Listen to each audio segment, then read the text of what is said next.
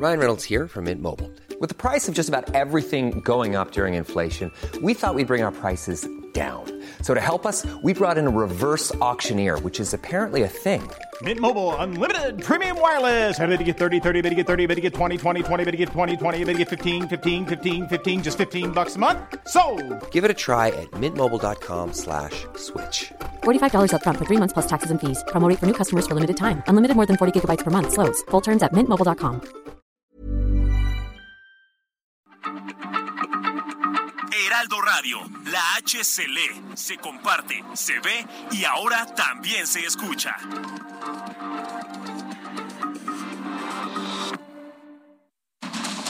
Inicia.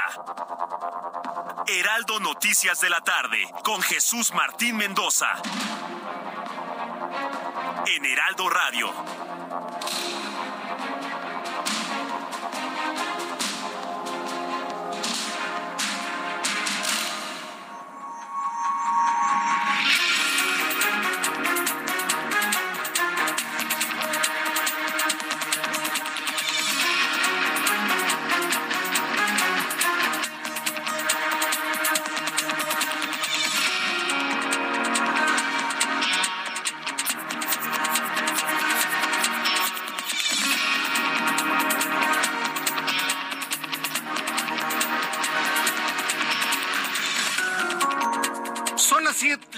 La tarde, las siete de la noche. No, hombre, las seis de la tarde en punto, hora del centro de la República Mexicana.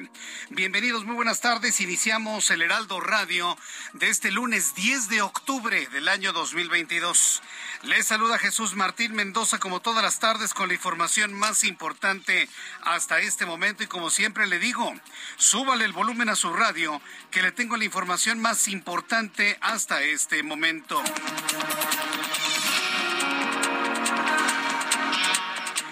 En primer lugar, le informo que el Comité de Nueva Normalidad del Gobierno mexicano, así se llama, Comité de Nueva Normalidad del Gobierno mexicano, eliminó el uso obligatorio del cubrebocas en espacios cerrados y abiertos. A ver, que le quede claro al gobierno, eso no lo determinan ellos, lo determinamos los ciudadanos.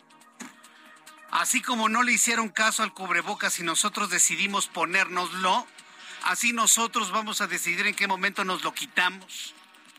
Pero bueno, pues este comité de la normalidad dice que ya no se necesita ponerse el cubrebocas en espacios cerrados y abiertos. No, no, no, no, no. Yo le digo a usted, use el cubrebocas en espacios cerrados. Y los centros comerciales y las tiendas van a tener todo el derecho de pedirle o no usar cubrebocas. Dicen que únicamente se mantendrá la recomendación de uso a sí mismo, no se solicitarán pruebas COVID como requisito para regresar al trabajo, ni tampoco será obligatoria la aplicación de la vacuna anti-COVID. Esto es lo que está anunciando el gobierno de México. Nos dice que ya no usemos cubrebocas. Eso vamos a decidirlo los ciudadanos. Así como nosotros nos hemos cuidado, pues nosotros decidimos si lo usamos o no. ¿O usted qué piensa? Por lo pronto, importante decirle que ya no es requisito presentar pruebas negativas de COVID para que le permitan el ingreso a su oficina y tampoco será obligatorio que usted se vacune. ¿Dónde quedó la emergencia y la lucha y la persecución de las vacunas? Ya no es obligatorio vacunarse, dice el gobierno federal. ¿Usted qué piensa? Yo lo que le digo es que si quiere vacunarse, busque la vacuna y vacúnese. ¿Sí? Pues sí, definitivamente. Son decisiones de la gente también. Hay que respetar la decisión de la gente, las decisiones libres de la gente en este sentido. Pero bueno, le platicaré de todo esto más adelante aquí en el Heraldo Radio. En este resumen inicial informo que el contador y especialista en finanzas Antonio Martínez fue designado como titular del Servicio de Administración Tributaria de la Secretaría de Hacienda y Crédito Público en lugar de Raquel Buenrostro, quien tomó el cargo como secretario de Economía hoy. El secretario de Gobernación, Adán Augusto López, fue quien tomó protesta al nuevo responsable del Servicio de Administración Tributaria. Marcelo Ebrard Casaubón, secretario de Relaciones Exteriores, reveló que se presentó la segunda demanda del gobierno mexicano contra cinco armerías estadounidenses del estado de Arizona, denunciando que estos fabricantes son del, de origen del tráfico de armas en nuestro país. Asegura que quienes fabrican son los responsables de la gran crecida de presencia de armas en México que se utilizan para el crimen. Esto lo dijo hoy Marcelo Ebrard en el marco de su cumpleaños, donde el presidente dijo que solamente le va a regalar afecto, nada más. Dijo, ay, muchos saludos, que no sé qué, le voy a dar un regalo de este tamaño. Y uno se queda así, ¿de verdad? ¿Dijo eso el presidente? Sí lo dijo. Sí, yo, sé, amigo taxista, usted que sabe de estas cosas, sabe perfectamente. Eso lo dijo. Bueno, mis compañeros en televisión no dábamos crédito. Eso fue lo que dijo. Y ya después dijo que le regalaba afecto. Regale afecto, no lo compre, dijo el presidente de la República. Feliz cumpleaños para Marcelo Ebrard. Más adelante le voy a platicar sobre las actividades que ha realizado el día de hoy. Además, Refiriéndose a Zacatecas, el presidente de la República, Andrés Manuel López Obrador, aseguró que ningún gobierno estatal puede suscribir acuerdos con gobiernos extranjeros, por lo que el convenio en materia de seguridad que anunció con Zacatecas con el gobierno de Estados Unidos no es válido. Ya después, David Monreal, como dice por ahí un periódico tabloide, reculó y dice que no, que no hubo ningún acuerdo, que solamente eran charlitas, ¿no? Pláticas nada más y que no hay ningún documento firmado cuando se dieron cuenta, uno, que David Monreal estaba violando la Constitución y dos, de que Ken Salazar se puso en un papel injerencista, en ese momento ambos dijeron, no, no firmamos nada, el documento no existió. Pero sí existió, por supuesto. También informo que Juan Antonio López, padre de uno de los más de 100 estudiantes intoxicados en una secundaria de Bochil, Chiapas, reveló que uno de los jóvenes afectados se encuentra intubado grave en un hospital de Tuxtla Gutiérrez. ¿Sabe lo que le pasó a estos chavos de Bochil? ¿Sabe lo que les pasó? Les echaron cocaína al agua que estaban tomando. ¿Por qué le echan cocaína al agua? Para que se vuelvan adictos y se conviertan en consumidores. Está científicamente eh, comprobado que la adicción a la cocaína se detona con la primera toma. Una persona que consume hoy cocaína ya se volvió adicto. Sí, está, yo no lo digo, lo dicen los científicos.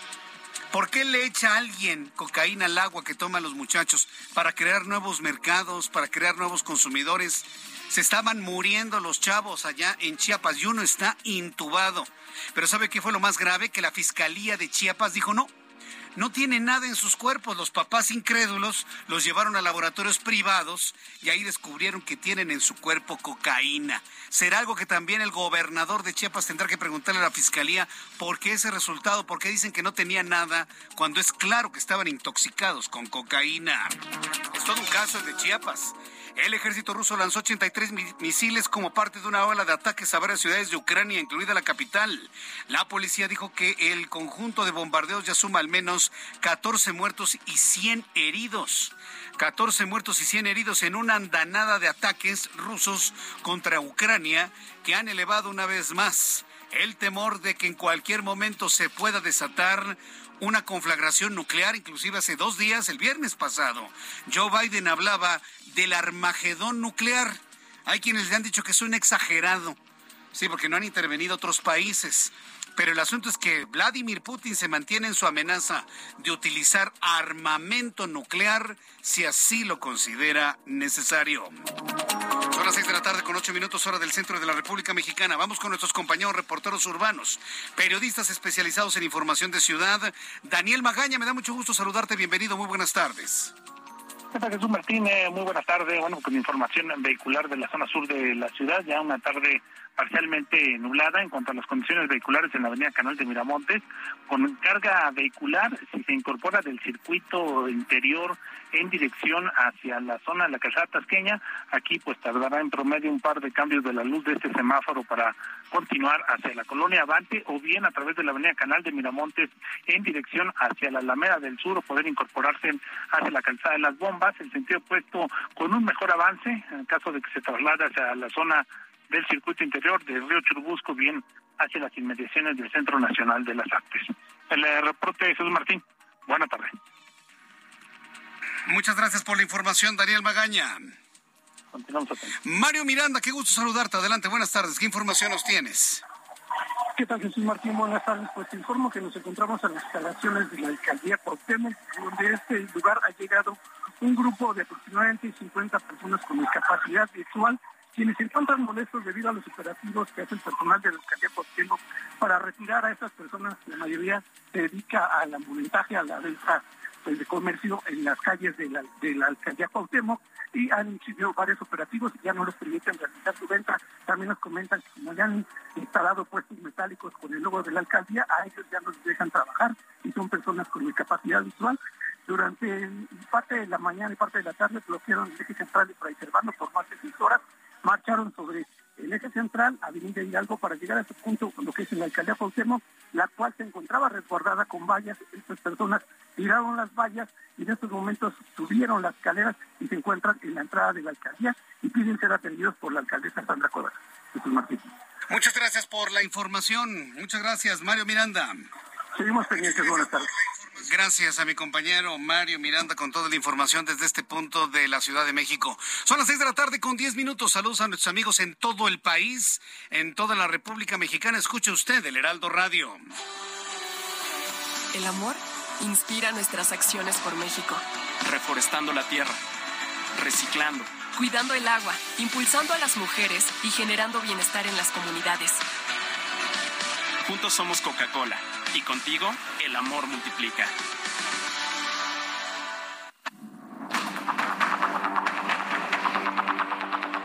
Vamos a revisar lo que sucedía un día como hoy. Hoy es 10 del 10 del 22. Hoy es 10, 10, 22, 10 de octubre de 2022.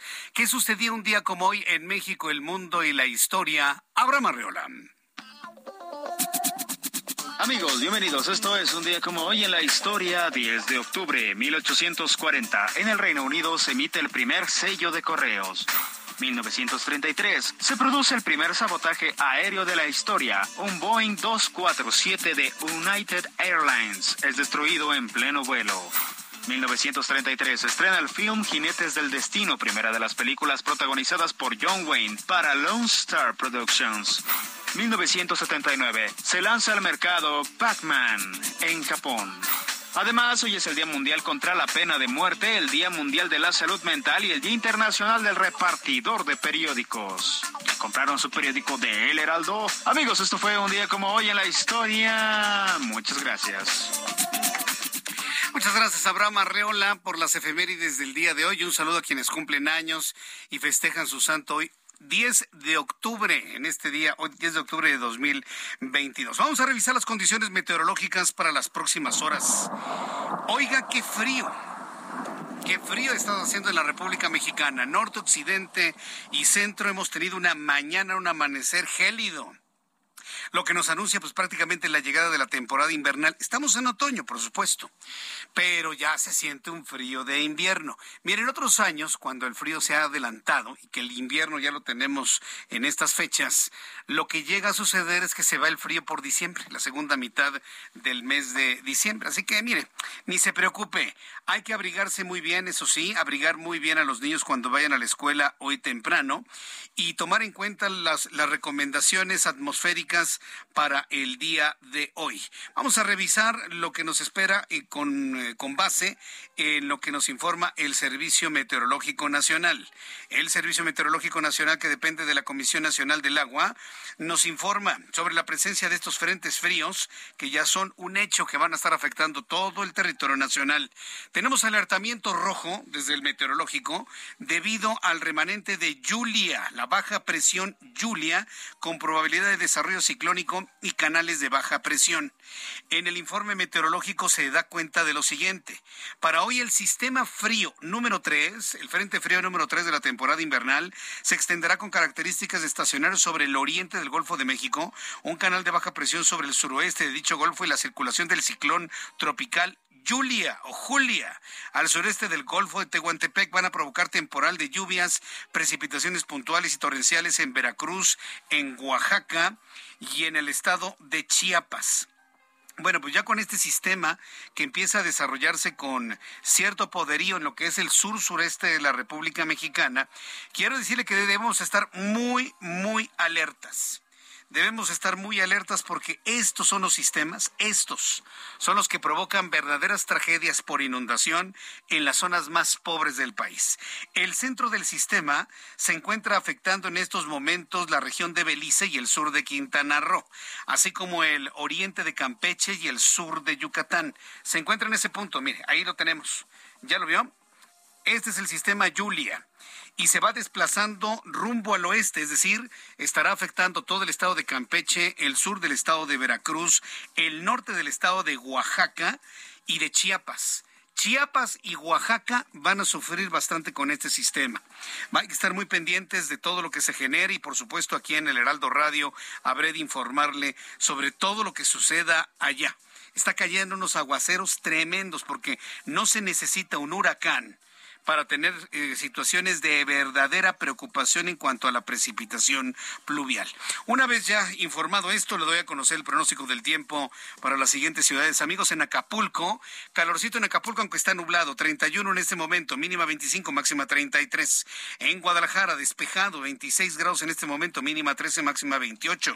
Llueve en Villahermosa, Tabasco, con 26 grados en este momento, mínima 23, máxima 28. Mérida, Yucatán, también muy nublado, a consecuencia de lluvia Julia, mínima 25, máxima 31, 27 en este momento. En Houston, la temperatura mínima 19 grados, máxima 30, 27 en este momento, mientras que en Hermosillo, Sonora, tenemos 32 grados en este momento, la temperatura mínima 19, máxima 33. Aquí en la capital de la República Mexicana, el termómetro está en 18 grados, mínima 11 y la máxima para el día de mañana 20 grados Celsius.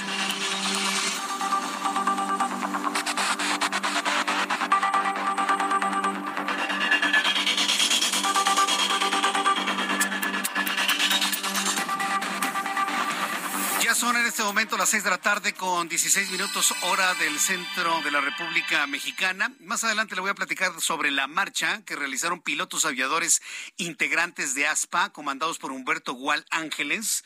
Esto sucedió en la Terminal 2 del Aeropuerto Internacional de la Ciudad de México. Más adelante con nuestros compañeros reporteros le voy a tener esta marcha y manifestación que es única en su tipo. Yo no recuerdo a, las, a los pilotos aviadores a lo largo de toda la Terminal 2 del Aeropuerto Internacional de la Ciudad de México, con banderas, con pancartas, entrar y salir, atrayendo la mirada tanto de viajeros como de medios de comunicación y todos liderados por el eh, secretario general de ASPA, de la Asociación Sindical de Pilotos Aviadores, sobre todo con el problema que hay con Aeromar y esta idea que tienen de meterla al ejército mexicano para convertirla en la aerolínea de bandera que ellos quieren. Bueno, todos estos movimientos han provocado protestas, un no rotundo por parte de pilotos y aerolínea.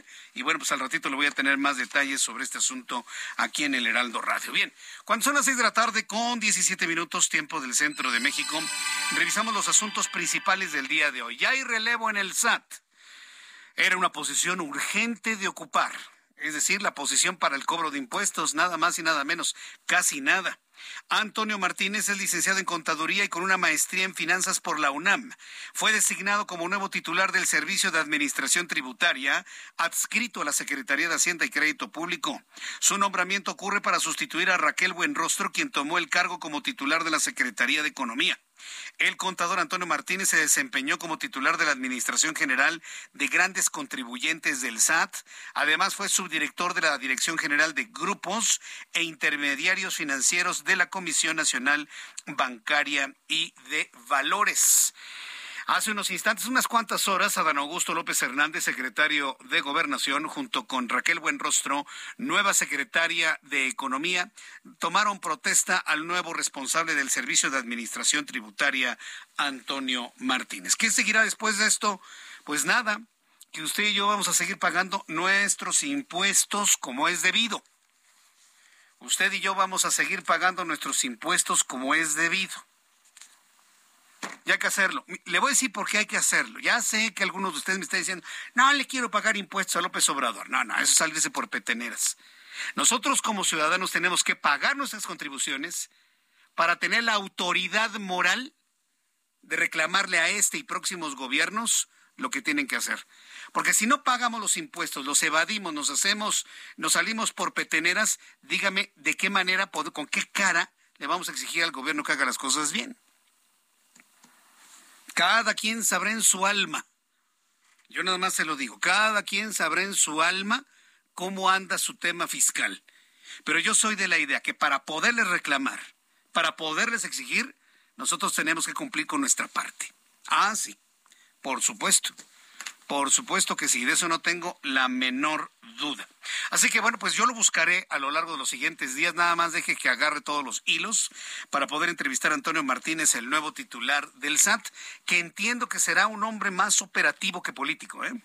Entiendo que es una posición más operativa que política, pero vaya, de que tiene visibilidad mediática, eso definitivamente no tiene vuelta de hoja. Otro asunto interesante que le quiero compartir el día de hoy, cuando el reloj marca las 6 de la tarde con 20 minutos, 6 de la tarde con 20 minutos, tiempo del centro de México. Hay una declaración muy interesante de Tatiana Cloutier, exsecretaria de Economía. Recuerde que la corrió, la corrió López Obrador. A ver, no seamos ingenuos, ¿sí? No seamos ingenuos. Se le veía el hartazgo, se le veía el odio, se le veía el enojo, pues, al presidente que ni siquiera abrazó a Tatiana Cloutier. Y la prueba está en que no está en ninguna posición del gobierno. ¿eh? Tatiana está fuera del gobierno. No está ni en la porra, ni se fue a Morena, ni está resolviendo asuntos Nada. Nada absolutamente. Hoy regresó a la Secretaría de Economía para la entrega-recepción, nada más, nada más, pero no está ya en el gobierno. ¿Qué ha pasado con Tatiana Cloutier? Ha sido arropada y recibida por esa otra mitad del país, que desde mi punto de vista es más grande ha sido arropada por la otra mitad y está totalmente sorprendida. Totalmente sorprendida. Su familia, sus hermanos, la intelectualidad, los escritores, muchos de nosotros periodistas, hemos arropado a Tatiana Cloutier, ¿sí? La hija pródiga, la teníamos perdida y regresó. No nos sabe la rope ¿eh? que ha tenido Tatiana Cloutier. Yo creo que ella está muy contenta de, la rope que esa otra mitad del país le ha dado una vez que ha salido del gobierno, del gobierno federal. Bueno, para comentarle, muchos se han acercado a preguntarle a Tatiana Cloutier, ¿qué pasó con el presidente? Eh? ¿Por qué te fuiste o por qué te fueron? Y hay unas declaraciones que hizo Enrique Galván Ochoa. ¿Se acuerda usted de Enrique Galván Ochoa? Él le hacía análisis a Jacobo Zabludovsky cuando estábamos allá en la otra estación, ¿se acuerda, no? Muy, muy, muy, a la izquierda, Enrique Galván Ochoa, a veces defendiendo hasta lo indefendible, debo decirlo con toda claridad, ¿no? Lo que no me gustaba de él es, eran sus posiciones así como que de mucho pueblo, desde una gran comodidad que él siempre ha vivido, ¿no? Pero bueno, esas son incongruencias de él. El asunto es de que Enrique Galván Ochoa se convirtió en personaje de la noticia porque en una entrevista en otra plataforma noticiosa reveló que Tatiana Cloutier le dijo en una conversación telefónica sus motivos para renunciar a su puesto como secretaria de Economía. Ella dice que renunció. El periodista o analista político Galván Ochoa dijo que tuvo la oportunidad de preguntarle a Cloutier sobre cuál fue la gota que derramó el vaso. ¿Y saben lo que dijo Tatiana Cloutier? No, hombre, no fue una gota, fue todo un chorro. No fue una gota, fue un chorro. Tatiana Cloutier asegura que ya no sumaba más al proyecto del presidente de la República pero que el problema real es que alrededor de Andrés Manuel López Obrador hay una jauría, así lo calificó, dice que hay una jauría que rodea al presidente y no deja avanzar los proyectos. Les llevan, les llevan mentiras y además todos están metidos en la sucesión presidencial. ¿A qué le suena? ¿Quién está cerca del presidente? Supuestamente le dice mentiras y está en la sucesión presidencial. A ver, trivia. Pregunta para la araña, ¿a quién le suena? Pues pueden ser muchos, pueden ser cualquier secretario de Estado, ¿eh? Rocionale quiere ser, Adán Augusto quiere ser, Marcelo Ebrard quiere ser. ¿Quién más quiere ser? Pues todos quieren ser presidentes, ¿no? Entonces, eso fue, lo que comentó Tatiana Cloutier. ¿Será cierto o no será cierto? Lo que es claro es que esta revelación que Tatiana Cloutier le hace al analista Enrique Galván Ochoa revela que no es ninguna fantasía, ningún mito el que adentro de Morena y adentro del gobierno se están pisando los callos, que hay fracturas, que hay enojos, que hay enfrentamientos entre ellos mismos. Y pues Tatiana Cloutier, evidentemente, seguramente se fue de la boca y le pidieron su renuncia, pero sí. Eso es seguramente lo que ocurrió. Pero que no quede duda, ¿eh? Tatiana Cloutier ya no está en el gobierno, ¿eh? en nada absoluto. No está en la porra, como dijo en su, en su discurso. No, no, no lo está. Ni, ni en el equipo, ni en la porra. Simple y sencillamente se fue del estadio, en términos beisboleros. Se fue caminando eh, del estadio. Bien, pues después de los anuncios, aquí en el Heraldo Radio le voy a platicar todo lo que ocurrió entre Zacatecas y los Estados Unidos. Resulta que firmaron un convenio Zacatecas y Estados Unidos, un convenio que está totalmente fuera de la Constitución, es totalmente ilegal. Cuando se dieron cuenta el gobernador zacatecano que estaba violando la Constitución y Ken Salazar violando la soberanía nacional, porque esto se ha visto como un acto injerencista, ambos decidieron declarar que no hubo ningún documento y que no firmaron absolutamente nada, pero el documento existió. Hoy el presidente de la República se refirió al asunto. Le platicaré de esto después de los anuncios y le invito para que me escriba a través de Twitter, arroba Jesús Martín MX y a través de YouTube en el canal Jesús Martín MX. Escucha las noticias de la tarde con Jesús Martín Mendoza. Regresamos.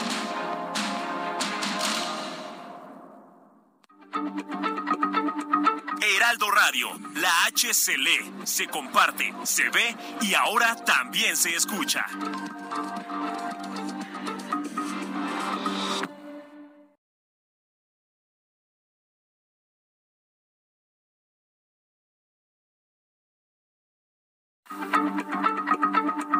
Heraldo Radio, la H se lee, se comparte, se ve y ahora también se escucha.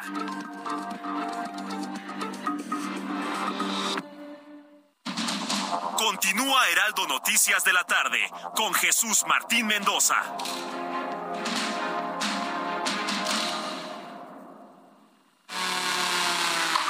México, ¿estás listo para vivir el mejor tenis del mundo? El Guadalajara Open Akron está por suceder y no te puedes quedar fuera. El mejor tenis del mundo por primera vez en Guadalajara recibirá a las mejores 56 jugadoras en singles y a las 32 parejas de dobles en el Centro Panamericano de Tenis del 17 al 23 de octubre 2022. El Guadalajara Open Akron contará con la participación de algunas de las mejores tenistas del mundo, como Arina Zabalenka, Annette Paula Badosa, Coco Gauff, María Zacari y más. Los esperamos en el Guadalajara Open Akron. ¿Estás in o estás out? Akron, estamos en el deporte.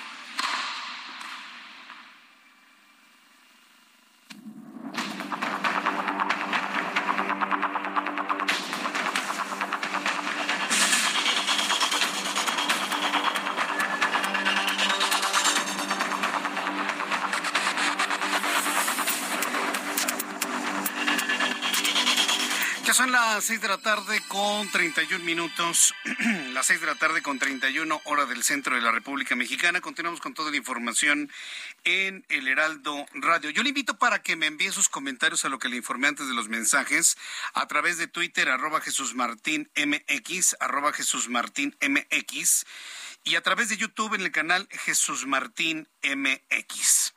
Quiero informarle que el Comité de la Nueva Normalidad perteneciente a la Secretaría de Salud ni enterados, ¿no? Estoy seguro que usted ni sabía que existía Comité de Nueva Normalidad de la Secretaría de Salud, Economía, Trabajo y Previsión Social, así como el Seguro Social, han cancelado la obligatoriedad del uso del cubrebocas en espacios cerrados a partir de ahora. Solo se recomendará su uso.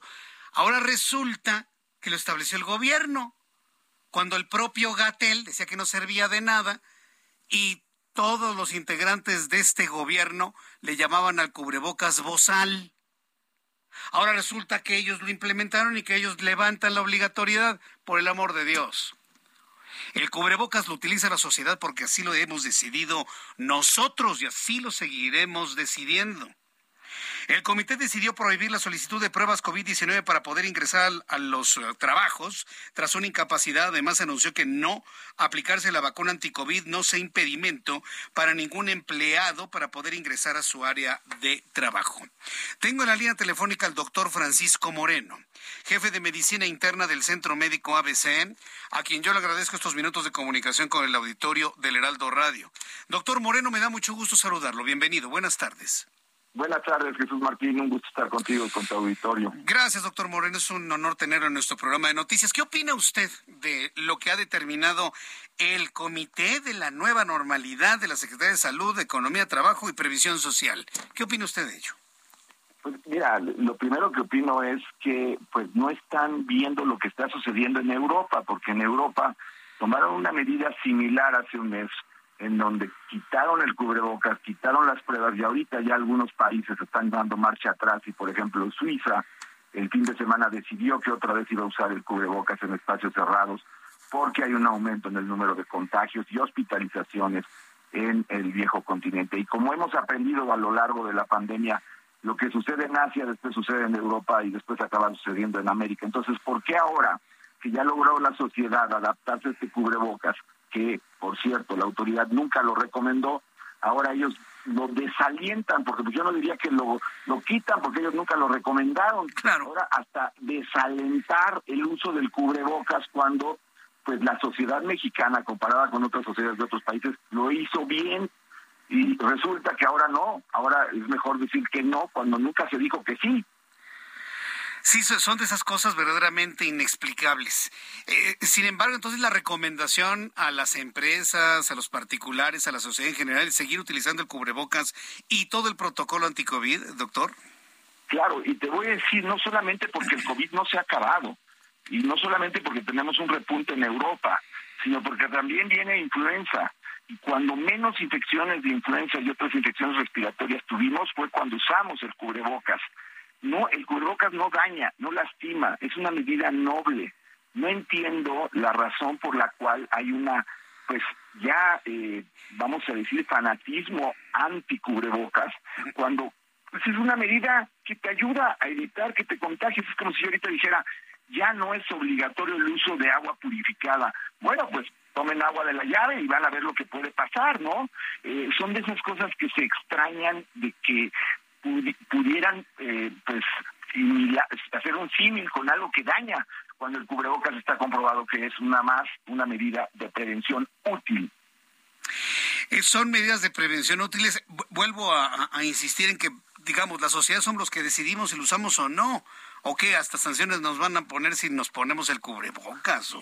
Lo, que, lo que genera esto es que las empresas van a tener problemas porque muchas empresas han logrado tener números bajos de infecciones porque mantuvieron realmente políticas fuertes en, en, sus empresas, en sus lugares, en, en, los sitios de trabajo y ahora pues eh, el, el trabajador va a recibir un doble mensaje, el que la empresa le está diciendo que sí hay que usarlo y que el gobierno que nunca dijo que habría que usarlo, pues ahora dice, no lo uses. O sea, ni siquiera lo dijeron, úsenlo, y ahora, al contrario, ahora como que te dicen, no lo uses. E, es, es, es inverosímil el, el, comunicado, es difícil de creer, difícil de entender. Y bueno, mi pregunta es, más de 700 mil fallecidos por exceso de mortalidad no es suficiente como para que hagamos una medida tan sencilla como seguir usando cubrebocas. Parece que les estorba. Me, da la impresión que parece que les estorba. Y ahora lo califican como bozal. Vimos precisamente al señor director de la CFE y otros más referirse así al cubrebocas o mascarilla. ¿Qué se puede esperar con una cosa así? Pues eh, realmente lo único que se muestra es una grave ignorancia yo eh, a tu auditorio, que es grande, le pediría que sigamos usando cubrebocas en espacios cerrados, que no hace daño, que si ya lo aprendimos a usar, que lo sigamos haciendo, que vas a tener menos casos de influenza, menos infecciones respiratorias que son muy frecuentes en la época de invernal y que tengamos un una, un fin de año mucho más tranquilo del que tuvimos, ya no se diga en el 2021, pero también en el 21-22. Tratemos de evitar otro pico como el que tuvimos en los últimos dos años.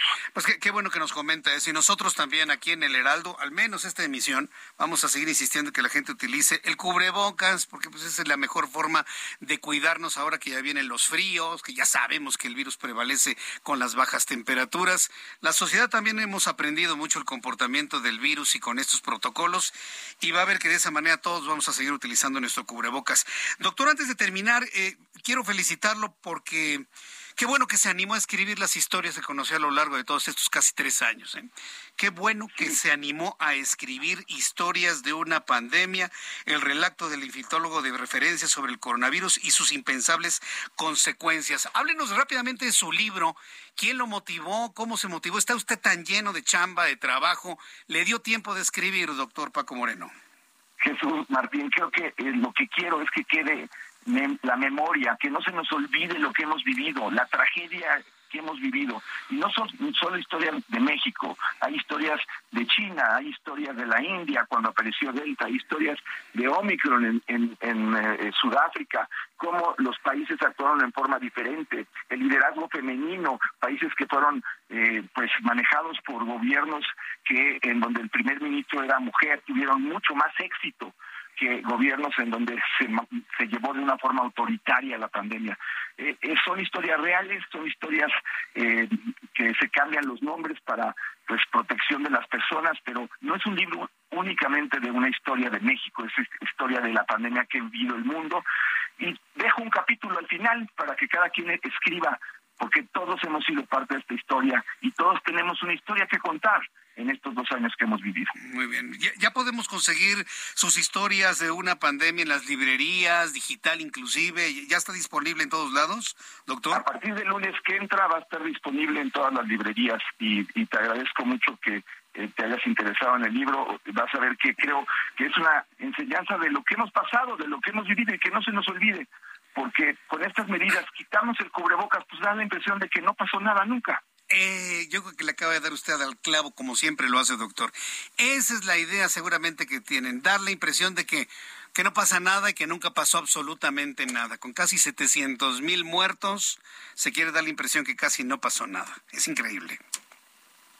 Pues muchas gracias eh, y hay que seguirnos cuidando, no hay otra. No, pues no hay otra. Nos seguimos cuidando, doctor, y gracias por sus comentarios en esta entrevista y en cuanto esté listo el libro nos dispondremos a leerlo. Muchas gracias, doctor Moreno. Gracias. Que le vaya muy bien, hasta pronto. Es el doctor Francisco Moreno, usted lo conoce, el doctor Moreno, se hizo muy famoso a lo largo de toda esta pandemia, jefe de medicina interna y coordinador del programa COVID-19 en el Centro Médico ABC. Escribió un libro que se llama Historias de una pandemia, el relato del infectólogo de referencia sobre el coronavirus y sus impensables consecuencias. La editorial es Aguilar. Nos dice que a partir del próximo lunes estará ya en todos lados. Y ahí está el comentario del doctor Moreno. ¿Qué es lo que está buscando el gobierno federal? Otra más, ¿no? Otra más que se va a la lista que le vamos a tener guardada a Gatel, nada más que se vaya o que lo vayan. Otra más que le tenemos guardada a Gatel. Desincentivar el uso del cubrebocas a quienes todavía lo utilizamos. Pues no, Gatel. Vamos a seguir utilizando el cubrebocas. Los centros comerciales deben mantener el uso del cubrebocas, la colocación de gel. ¿O acaso los centros comerciales y las cadenas de supermercados y las tiendas departamentales van a asumir la responsabilidad de que cientos de personas se les contagien dentro de sus de sus locales, dentro de sus eh, tiendas? ¿Van a asumir esa responsabilidad? ¿Verdad que no? Ah, bueno, entonces sigamos utilizando todos el cubrebocas, sí. Lo que se acaba de denunciar de ese comité de normalidad es un sinsentido. No pasa nada si seguimos utilizando el cubrebocas, si mantenemos la sana distancia, si nos lavamos las manos, si estornudamos de etiqueta, si mantenemos, nos mantenemos alejados de las aglomeraciones, de las concentraciones humanas intensas. No pasa nada si lo hacemos. Al contrario, cuidamos nuestra salud, cuidamos a nuestros hijos, cuidamos a nuestros padres, cuidamos a las personas mayores, nos cuidamos todos. Sígase vacunando, sígase vacunando. Cuando vea que haya vacuna, yo le voy a informar dónde hay vacuna, sígase vacunando. Bueno, son las seis de la tarde con 42 minutos hora del centro de la República Mexicana y escucha usted el Heraldo Radio. ¿Cómo están amigos del Heraldo Radio? Gracias al espacio de las noticias de la tarde con Jesús Martín Mendoza. Les voy a platicar que el evento gastronómico más importante de México y Latinoamérica se celebrará del 18 al 18 de octubre en Puerto Vallarta y Riviera Nayarit, teniendo como sede principal el Hotel Sheraton Bugambilias. El tema de esta catorceava edición será la sustentabilidad, un tema con una amplia variedad de matices que se estarán abordando con algunos de los expertos mundiales de las organizaciones relevantes, como el Basque Culinary Center de España y World Wild Foundation México. El cartel de chefs invitados lo encabeza la chef Dominique Ren, una de las únicas cinco mujeres en el mundo con tres estrellas Michelin y una auténtica influencer. Show cookings, conferencias, catas premium, talleres gourmet y cenas exclusivas en uno de los lugares más bellos del mundo. Espera lo inesperado. No te pierdas Vallarta Nayarit Gastronómica 2022. Visita www.vallartanayaritgastronómica.com. Regreso contigo, Jesús Martín Mendoza. Gracias. Gracias, Mónica Reyes, por esta información. Muy buenas tardes. Son las seis con cuarenta y tres, las seis de la tarde con cuarenta y tres minutos hora del centro de la República Mexicana. Escandalazo en Zacatecas. Mire, yo, yo puedo entender la buena intención de David Monreal. Yo creo que usted y yo podemos entender eh, la intención. La intención que tiene que ver con que pues, el presidente a mí no me va a decir qué es lo que tengo que hacer, soy un Estado libre y soberano, no puedo con la delincuencia, está desatada, mis policías no son suficientes, no me mandan Guardia Nacional porque soy hermano del incómodo, no me mandan ejército, no me apoyan, bueno, pues le pido ayuda a Estados Unidos. O sea, si yo fuera David Monreal, tendría esa línea de pensamiento.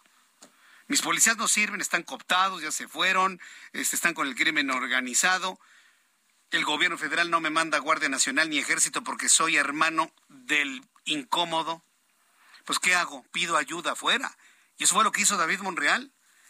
Que en Salazar, pues, viendo oportunidad de tener posiciones estratégicas en varios lugares, va, se acerca, se entrevista, se deja tomar fotos, trasciende la firma de un documento de apoyo en seguridad y palo que es inconstitucional, que no lo pueden hacer, que los gobiernos de los estados no lo pueden hacer, está en contra de la Constitución, perfectamente dicho. ¿Y qué es lo que tienen que hacer? Pues dar marcha atrás y decir que nunca se firmó nada, que nada más se fueron a tomar un cafecito, cosa que no es cierto, evidentemente, ¿no? Dos asuntos. David Monreal, con o sin conocimiento, violó la Constitución o intentó violar la Constitución, y en el caso de Ken Salazar, tuvo una actitud totalmente injerencista, totalmente y absolutamente. Esta mañana el presidente de la República, Andrés Manuel López Obrador, aseguró que ningún gobierno estatal puede suscribir acuerdos con gobiernos extranjeros, por lo que el convenio en materia de seguridad que anunció el gobierno de Zacatecas con la agencia, con agencias de Estados Unidos, no es válido. Y de esta manera, con una sola declaración, el presidente mexicano desmanteló el proyecto de seguridad que se había armado en Zacatecas. De acuerdo a la Constitución, la política exterior corresponde al Ejecutivo Federal. En la Constitución está expresamente prohibido que los gobiernos estatales suscriban convenios con gobiernos extranjeros. No, ¿y con qué energía? Lo dijo el presidente de la República. Pues claro, se trata del hermano de uno de sus cercanos más incómodos, Ricardo Monreal, por supuesto. Y como yo le he dicho, ¿no? Yo le he dicho que lo dijo alguna vez Manuel Barle. Tú niega la fiesta aunque te encuentren confeti en los calzones. O en el cabello, pues, para que ya no se escuche feo. Tú niegas la fiesta aunque traigas confeti en el cabello. Y pues eso fue lo que hizo David Monreal. Salió a medios de comunicación a decir, no, no es cierto, nosotros no firmamos nada. Se había anunciado el convenio, por Dios. Y luego sale el gobernador a decir, no, hombre, nada más fue una, un encuentro de amigos. Y no se firmó nada, todo está tranquilo, todo está bien, no firmamos nada. Stephanie Herrera es nuestra corresponsal en Zacatecas y nos tiene los detalles. Adelante, Stephanie. Bienvenida, buenas tardes. Buenas, tardes, Jesús Manuel. Pues así como lo mencionas, eh, David Monreal Ávila, gobernador del estado de Zacatecas, pues negó el acuerdo con el embajador de Estados Unidos, Ken Salazar, en donde aseguró que ante esta reunión sostenida con el embajador, no hay nada que preocuparse porque no firmó ningún acuerdo con el funcionario estadounidense. Pero vamos a ver lo que dijo el mandatario que no hay nada de qué preocuparse porque no se firmó nada. Son reuniones de colaboración y coordinación al amparo de los tratados internacionales. Conocedor del marco legal, siempre, siempre voy a actuar apegado a derecho, con estricto respeto a nuestra constitución política del país, la constitución de los mexicanos y a la constitución política local. Jesús Martín, pues así como eh, lo menciona el, el, gobernador del estado, pues también dijo que estas reuniones que han estado llevando han sido eh, de colaboración por el vínculo binacional que se tiene con el gobierno americano, pues ya que se tiene eh, paisanos en el en el otro lado y además que están buscando que se quite esta alerta de, de violencia en contra del estado de Zacatecas. No sé si recordarás que esto inició estas reuniones debido a que el embajador Ken Salazar nombró a Zacatecas como uno de los estados más inseguros para no visitar en Zacatecas y además eh, aseguró que este intercambio de experiencias y mejores prácticas pues la buscan para hacer, para ah, lograr un mejor diálogo y colaboración para poder combatir la violencia que, y alcanzar la pacificación en el país. Bien, pues muchas gracias por la información, Stephanie. Buenas tardes. Gracias, que te vea muy bien. Son en este momento las seis de la tarde con 48 minutos hora del centro de la República Mexicana. Este fin de semana tuve oportunidad de leer una columna del analista Víctor Beltri, eh, que salió publicada en el periódico Excelsior y que se intitula La narrativa oficial ha terminado. Y, y, son de estos textos ¿no? que nos abren los ojos en donde se hace un recuento de cómo están las cosas en lo objetivo y nos damos cuenta que efectivamente ha empezado un declive en, el, en la actual administración en lo que podría ser una crisis con el asunto del espionaje al ejército mexicano y el próximo libro que se va a presentar el rey del cash. En la línea telefónica, Víctor Beltri, a quien yo le agradezco estos minutos de comunicación con el auditorio del Heraldo de México. Estimado Víctor Beltri, bienvenido, gusto en saludarlo. ¿Cómo está?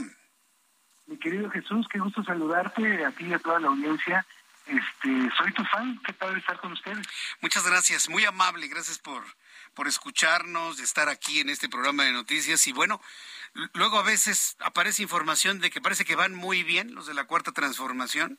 Luego aparece de que van muy mal y que estamos a punto de ser testigos de una enorme crisis a raíz de lo ocurrido con este hackeo, que para mí es una filtración, pero bueno, de este hackeo vamos a dejarlo en esos términos. Y los próximos libros, y próximos porque no nomás va a ser uno. Yo estoy esperando el de Tatiana Cloutier el año que entra, ¿no? Entonces, eh, preguntar, ¿en qué, en qué situación nos encontramos en este momento? Ay, bueno, pues yo creo que, que estamos en una situación, mira, el gobierno federal se encuentra eh, en una crisis de una magnitud tal que ninguno de sus predecesores había tenido que enfrentar jamás. O sea, es la tormenta perfecta, es algo que nadie se había esperado así y es algo a lo que no saben cómo responder. Hemos visto cómo maneja el presidente sus crisis. Eh, hace unas semanas eh, cuando fue el temblor, eh, pues vimos lo que es su cuarto de guerra, ¿no? Vimos a un hombre que toma las decisiones en solitario, que se informa por su celular, que, que, trata de fingir que está trabajando. Eh, no hay nadie que esté a cargo de las crisis en este país. Entonces, eh, y en ese escenario se enfrenta a esta lluvia de filtraciones primero y luego de libros y todo esto que, que, lo van a sacar de quicio. Yo he estado pensando mucho en, en, tengo una imagen en la cabeza, no sé si recuerdas la película del Resplandor, en el que un escritor se va a un palacio solitario, a un hotel, pero que parece un palacio solitario, a tratar de escribir la obra de su vida. Y la soledad en el palacio lo lleva hasta la locura.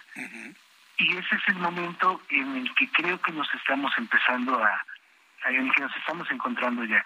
Estamos comenzando, comenzando el descenso, las decisiones van a ser cada vez más viscerales y sobre todo ha perdido el control de la agenda pública, porque ya no, eh, ahora ahora es, es, él el que tiene que responder a los a, a, lo que a lo que la ciudadanía le está demandando o lo que el círculo rojo le está le está señalando este todo ha cambiado. Entonces, pues sí estamos en una situación de cambio de juego muy dramática y que y que esta sí la veremos en los libros de historia, porque el país nunca volverá a ser lo mismo. eh, después de esto, el, que es algo que, que, a lo que me refería en mi columna de hoy, en Excelsior también, eh, pues después de esto el próximo presidente las va a tener negras.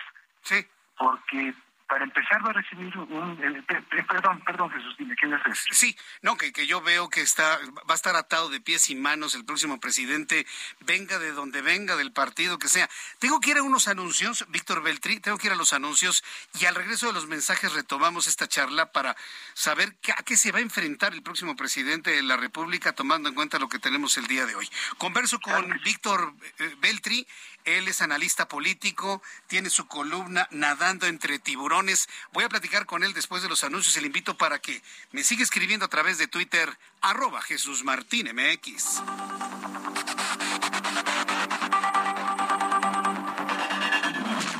estufa que manejas desde el smartphone? Nuevas estufas LG InstaView, ahora con inteligencia artificial LG ThinQ. Toca dos veces y descubre la magia del interior sin abrir la puerta. Las únicas con horno de convección, air fryer, grill y triple flama. Descubre la inteligencia de la cocina con LG. Destino Qatar en el Heraldo Radio. Una presentación de LG. Ahora que la selección mexicana está dentro de un proceso mental para enfrentar la primera fase del Mundial, valdría la pena pensar que Argentina, el más complicado de sus tres adversarios, tiene lo que diríamos un punto flaco, las cábalas. En Argentina, absolutamente todos realizan actividades cabalísticas, desde los utileros, cuerpo técnico, jugadores y directivos, hasta los aficionados. El más significativo de los casos fue Carlos Salvador Vilardo, que arrastró supersticiones desde que era jugador hasta que llegó a dirigir al albiceleste. Su obsesiva personalidad contagió al equipo y con el éxito en México 86, acaparó discípulos a todo nivel. El más sobresaliente de todos, Diego Armando Maradona. Cumplió religiosamente con su rutina cada día de su estancia en Sudáfrica, hasta que su programada y repetida conferencia del día previo a cada partido no pudo llevarse a cabo antes de su duelo ante Alemania, donde fueron barridos cuatro goles a cero. Aunque se tardó en reconocerlo, Diego Armando dijo tiempo después que ahí me la rompieron. Así que tal vez no todo deba darse por perdido de manera anticipada. Hasta la próxima, lo saluda Edgar Valer. Destino Qatar en el Heraldo Radio. Una presentación de LG. Escucha las noticias de la tarde con Jesús Martín Mendoza. Regresamos.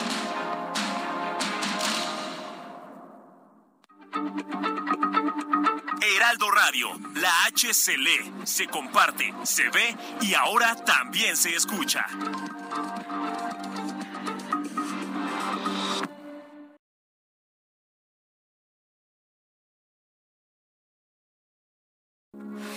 Heraldo Radio, con la H que sí suena y ahora también se escucha.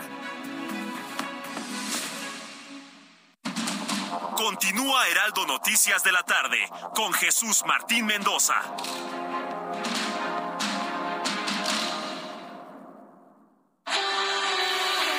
El amor inspira nuestras acciones por México. Reforestando la tierra, reciclando cuidando el agua, impulsando a las mujeres y generando bienestar en las comunidades. Juntos somos Coca-Cola y contigo el amor multiplica.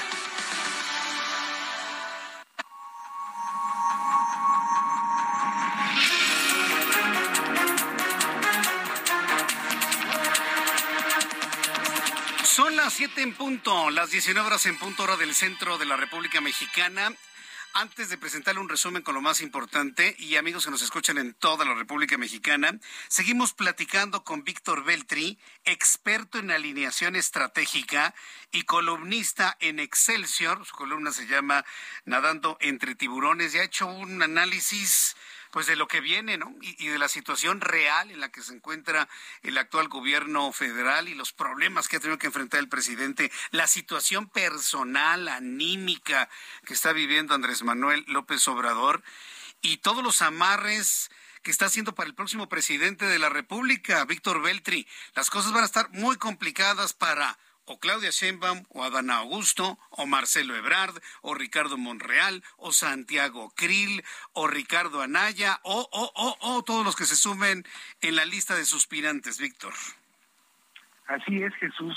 Eh, para empezar, pues la consulta de revocación de mandato es una manzana envenenada y el presidente con la popularidad que tiene, aunque se vaya a su rancho, pues sus seguidores van a seguir aquí y él va a poder pues pues en cualquier momento, cuando cualquiera no se pegue esos designios, pues amenazarlo con que se va a los tres años.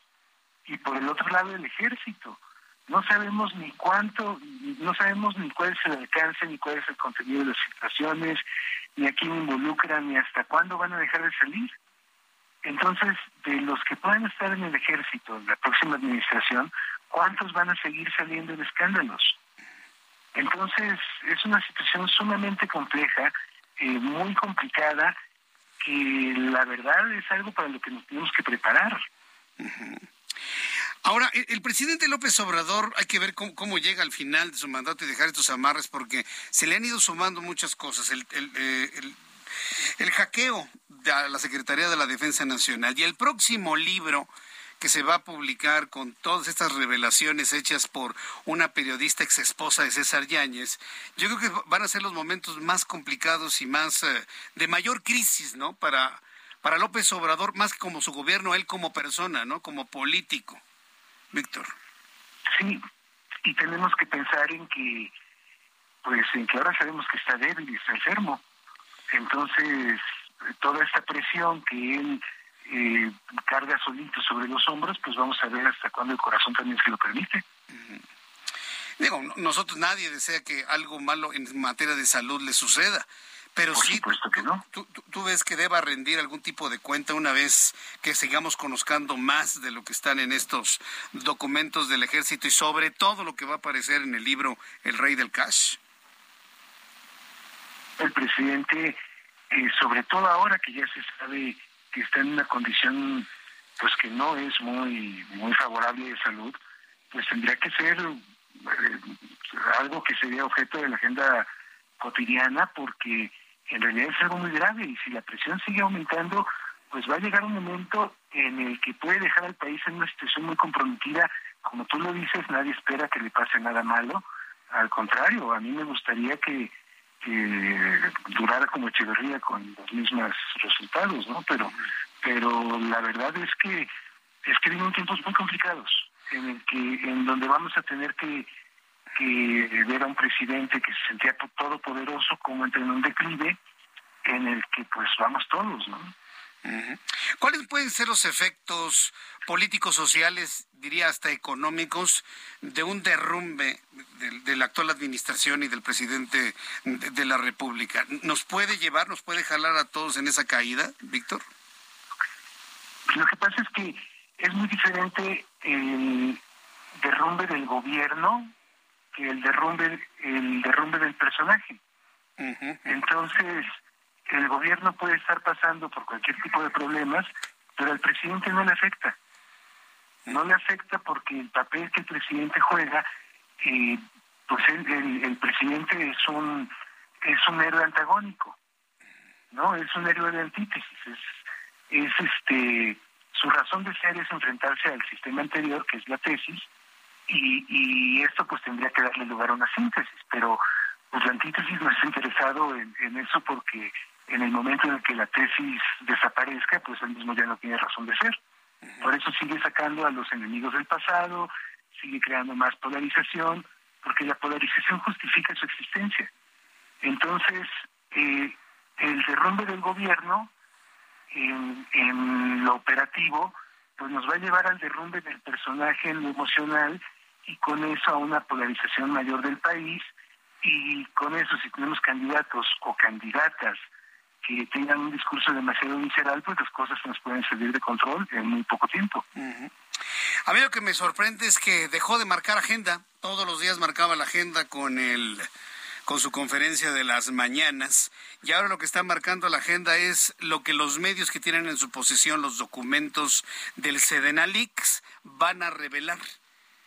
Eh, eh, ¿Coincides, Víctor, en que ha perdido la capacidad de marcar la agenda el presidente mexicano? Por supuesto, ahora, ahora la agenda la marcan los medios o quien sea que tenga acceso a las filtraciones. Entonces, pues esto se ha convertido en una carrera contra el tiempo o por ver quién tiene más suerte buscando, porque los primer, las primeras cosas que salieron pues eran eh, los términos de búsqueda más evidentes, ¿no? Pero si, si hay 4.1 millones de correos electrónicos, es nada más cosa de echar a volar la imaginación o las herramientas de inteligencia artificial, quien sea que tenga el acceso a ellas, para que empiecen a surgir más escándalos. Ahora, eh, yo pienso, no sé, tengo la percepción de lo que se ha conocido de estos documentos hackeados. Eh, es menudencia, aunque algunas cosas podrían ser muy, muy interesantes y que si el, elementos del ejército le hacen la limpieza a la señora Gutiérrez Müller o que si los militares han acompañado a la familia del presidente a viajes al extranjero. Pues yo pienso que esto es menudencia. Puede haber cosas muy, muy graves o lo que nos enteraremos estará en estos niveles, Víctor Beltri. Yo creo que, que nos hemos enterado de lo que es más mediático y de lo que llama más la atención. Pero al mismo tiempo en el que eh, nosotros nos estamos enterando de cosas, te aseguro que hay más de una agencia extranjera o de alguna organización del crimen organizado que está analizando los documentos con, con mayor celeridad que, que de los periodistas. Porque uno como periodista pues tiene a su equipo y tiene un respaldo limitado. En una situación de, de fondos ilimitados, pues imagínate lo que puede pasar. Entonces las repercusiones las vamos a empezar a ver, eh, lamentablemente, no en escándalos que afecten a, al gobierno, como, como puede ser lo que la señora hace, ¿no? sino en cuestiones operativas del ejército, en que sus secretos mejor guardados este, y que nosotros ni sabemos que son secretos, estén a la disposición de gente que sabe cómo aprovecharlos. Ahí es donde las consecuencias gravísimas pueden llegar. Bien, pues eh, Víctor Beltri, yo agradezco mucho estos minutos de comunicación con el auditorio del Heraldo. Gracias por contestar estas preguntas. Vamos a seguir leyendo tu, eh, eh, tu nadando entre tiburones con, con mucho detalle y agradezco mucho este tiempo dedicado para el auditorio del Heraldo Radio. Muchas gracias, Víctor. Te agradezco mucho, Jesús, es un privilegio y cuando quieras estoy a tus órdenes. Muchas gracias. Fuerte abrazo, Víctor. Hasta la próxima. Gracias, buenas tardes. Saludos a todos. Es Víctor Beltri, experto en alineación estratégica y columnista del Excelsior, es autor de Nadando entre tiburones y hace un análisis muy pormenorizado que transita por lo político, por supuesto, por lo social, por lo emocional, por el estado de salud del presidente de la República, por sus verdaderas capacidades y fortalezas cada vez más perdidas. Con todo esto, dos elementos analiza, que son los... Eh, le estoy haciendo como López Obrador, ¿no? Si alguien me está viendo ahí en su... En su, en su conexión de YouTube con las manos, ¿no? Hacia arriba y hacia adentro. Sí, el, el hackeo de la Sedena y el próximo libro que seguramente tendrá revelaciones gravísimas, importantísimas. Vamos a ver finalmente qué tanta sustancia tiene. Y bueno, pues el planteamiento que ha hecho Víctor Beltre es que el presidente de todo esto no se da, no se da cuenta. Son las siete con diez, las 19 horas con 10 minutos hora del centro de la República Mexicana. Le presento un resumen con las noticias más importantes en el Heraldo Radio. Escucha usted el Heraldo Radio en toda la República Mexicana y yo soy Jesús Martín Mendoza y le presento lo más destacado de las últimas horas. La segunda demanda del gobierno mexicano contra fabricantes de armas en Arizona, Estados Unidos, se presentó hoy bajo el argumento de que estas cinco armerías estadounidenses contribuyen al tráfico de armas directamente hacia México. Este resumen de noticias también le informo que el doctor Francisco Moreno, jefe de medicina interna del Centro Médico ABC, declaró en entrevista con que el comunicado sobre eliminar el uso obligatorio del cubrebocas, el comunicado que hoy dio a conocer la Secretaría de Salud eliminando el uso obligatorio cuando nunca lo usaron, cuando nunca promovió Gatel y compañía el uso del cubrebocas? Bueno, pues Francisco Moreno, jefe de medicina interna del Centro Médico ABC, declaró en entrevista que el comunicado sobre eliminar el uso obligatorio del cubrebocas va a generar problemas en las empresas que mantuvieron medidas sanitarias en toda la pandemia por el decir que ya no se debe usar la mascarilla envía un doble mensaje. Desincentivan en la población el uso de una medida que ayude a evitar que se enferme la gente. El doctor Moreno pidió usar el cubrebocas porque no solo evita contagios de COVID-19, sino también de influenza. Esta es la recomendación de alguien que sí sabe genera esto es que las empresas van a tener problemas porque muchas empresas han logrado tener números bajos de infecciones porque mantuvieron realmente políticas fuertes en, en, sus empresas, en sus lugares, en, en, los sitios de trabajo y ahora pues eh, el, trabajador va a recibir un doble mensaje, el que la empresa le está diciendo que sí hay que usarlo y que el gobierno nunca dijo que habría que usarlo, pues ahora dice, no lo uses, o sea, que sigamos usando cubrebocas en espacios cerrados, que no hace daño, que si ya lo aprendimos a usar, que lo sigamos haciendo, que vas a tener menos casos de influenza, menos infecciones respiratorias que son muy frecuentes en la época invernal y que tengamos un, un fin de año mucho más tranquilo del que tuvimos. Por lo tanto, la recomendación aquí en este medio y en todos los medios de comunicación, todos estamos unidos para decirle, sigue utilizando el cubrebocas, lo vamos a seguir utilizando hasta que la Organización Mundial de la Salud decrete que se acabó la pandemia. Ese es el punto en donde debemos dejar de usarlo, señores. Cuando la Autoridad de Salud Mundial determine que ya no tenemos pandemia, en ese momento podemos dejar de utilizarlo y eso lo dejamos optativo. Por lo pronto, en este momento, sigue usando su cubrebocas. Amigos de centros comerciales, tiendas departamentales, tiendas de autoservicio, seguirán pidiendo el cubrebocas. ¿Con qué objeto? De que usted no se enferme dentro de estos lugares, ¿o qué? Estas empresas están dispuestas a asumir la responsabilidad de que se les contagien miles de sus clientes dentro de sus tiendas, ¿verdad que no? Ah, bueno, entonces todos a seguir utilizando el cubrebocas en tiendas, lugares, escuelas, fábricas, transporte público, en donde se lo pidan. Sigamos utilizando el cubrebocas. En entrevista con el Heraldo Radio hace unos minutos platiqué con Víctor Beltri, experto en alineación estratégica. Aseguró que el gobierno federal se encuentra en una crisis de gran magnitud a la que ningún expresidente se había enfrentado y en la actual administración no sabe cómo resolver por qué tenemos un presidente que maneja la crisis tomando decisiones en solitario y trata de fingir que está trabajando cuando en realidad no hay nadie a cargo de la crisis en México. Esto fue lo que dijo Víctor Beltri. Mira, el gobierno federal se encuentra eh, en una crisis de una magnitud tal que ninguno de sus predecesores había tenido que enfrentar jamás. O sea, es la tormenta perfecta, es algo que nadie se había esperado así y es algo a lo que no saben cómo responder. Hemos visto cómo maneja el presidente sus crisis. Eh, hace unas semanas, eh, cuando fue el temblor, eh, pues vimos lo que es su cuarto de guerra, ¿no? Vimos a un hombre que toma las decisiones en solitario, que se informa por su celular, que, trata de fingir que está trabajando. Eh, no hay nadie que esté a cargo de las crisis en este país. No hay un control de crisis. Es lo que ha determinado Víctor Beltri en este análisis. Mire, mientras el gobierno y el señor Gatel quieren quitar la obligatoriedad del cubrebocas, cosa que no vamos a hacer, todos vamos a seguir utilizando nuestro cubrebocas, la noticia viene desde Coahuila. En la zona fronteriza de Coahuila se presentó el primer caso del virus del oeste del Nilo, detectado por autoridades estatales y de los Estados Unidos. La paciente es una mujer de 18 años, reside en Acuña. Se empezó a sentir mal el pasado 26 de agosto. Presentó síntomas como náuseas, vómito, fiebre, ardor, piernas, brazo derecho. Ahora la reportan estable y se mantiene bajo supervisión médica. Ya llegó la fiebre del Nilo a México. Así que a seguir utilizando el cubrebocas.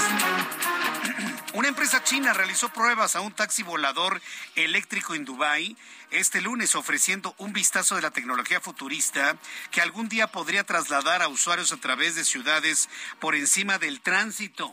En pocas palabras, el gran sueño de los autos voladores, que los hemos visto en muchas, muchas series de ciencia ficción, de películas, Blade Runner, El Quinto Elemento, eh, Volver al Futuro. Bueno, hay una gran cantidad de películas, Star Wars, eh, que en algún momento han visualizado o han presentado un futuro con vehículos personales voladores. Bueno, pues esto en Dubai empieza a ser una realidad.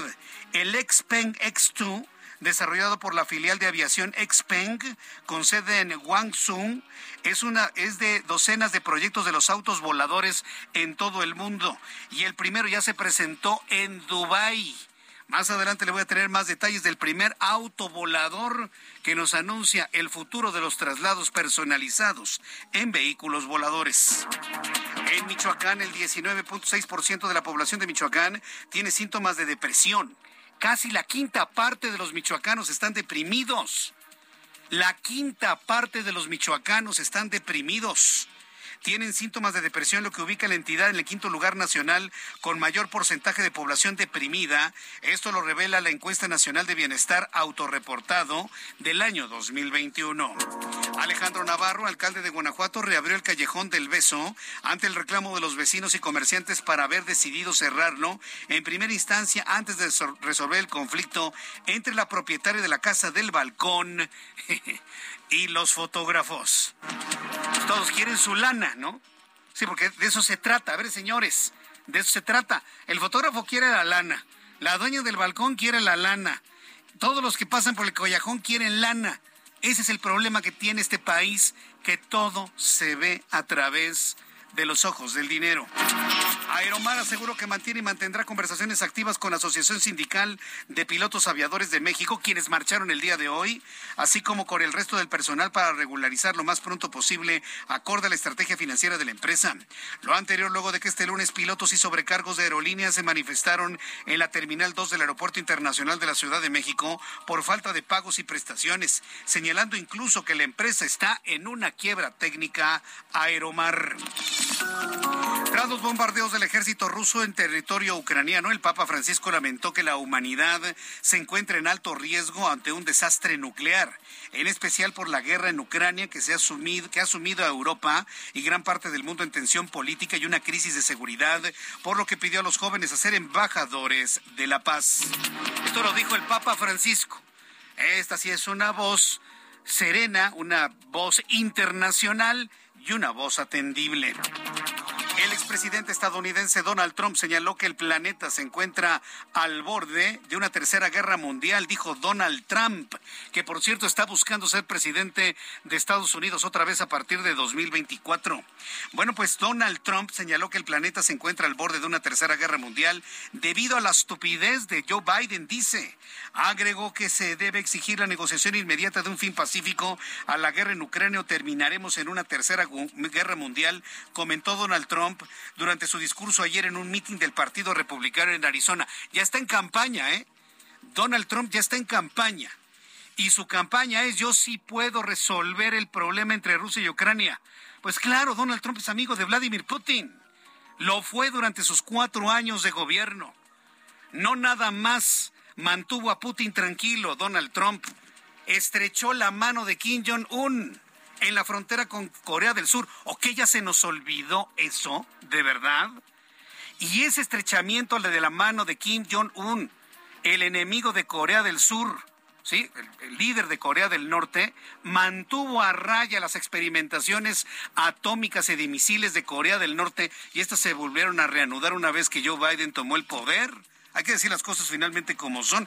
Hoy Donald Trump le está diciendo a los estadounidenses, yo sí puedo detener la guerra.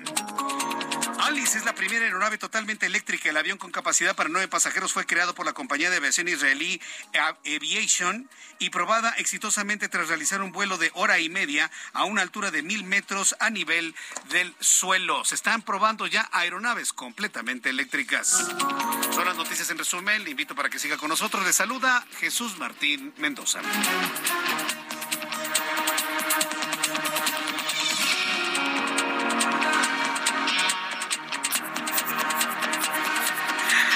Son las 7 con 20, las 19 horas con 20 minutos, hora del centro de la República Mexicana. Continuamos con toda la información aquí en el Heraldo Radio. Vamos con la información del Valle de México. Empiezo con mi compañero Daniel Magaña. Adelante, Daniel, gusto en saludarte. Muy buenas tardes. ¿Qué tal, Jesús Martín? Eh, muy buenas tardes. Ahora con la información vehicular de la zona de la Avenida Miguel Ángel de Quevedo para quien se traslada hacia la zona de la calle Pacífico. Más adelante, pues incorpora también de División del Norte en dirección hacia la zona centro de esta pues demarcación de Coyoacán.